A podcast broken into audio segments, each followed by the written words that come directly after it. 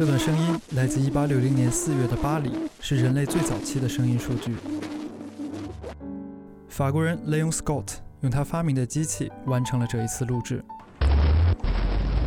这台录音机不用电，由一个大喇叭和一个纸卷轴组成。喇叭的小口蒙上纤薄的羊皮纸，上面粘上猪鬃。接触熏上烟灰的纸卷轴，录音时需要人把头探进喇叭口，手转动卷轴。它的声音会让羊皮纸共振，带动猪鬃在旋转的纸卷轴表面留下声音的痕迹。六个月之后，他在国家工业促进会的领导面前介绍了这项新技术。他希望人们学会阅读这些纸张上的波浪线，让作家起夜时候的文思泉涌可以被及时录下来，防止起床时忘却而脱稿。然而，他赶上了坏年月。拿破仑三世的法兰西第二帝国刚结束快速发展，加上美国金融危机的影响，衰退随之而来，股价暴跌，铁路工程减缓。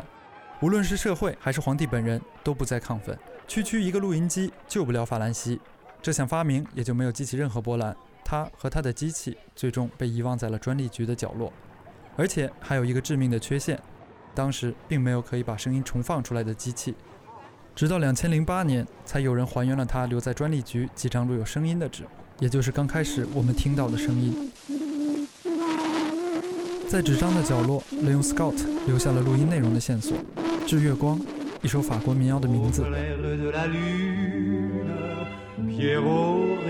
这是最早的人类录音，它刷新了1877年爱迪生发明录音机的历史，而且一下提前了二十年。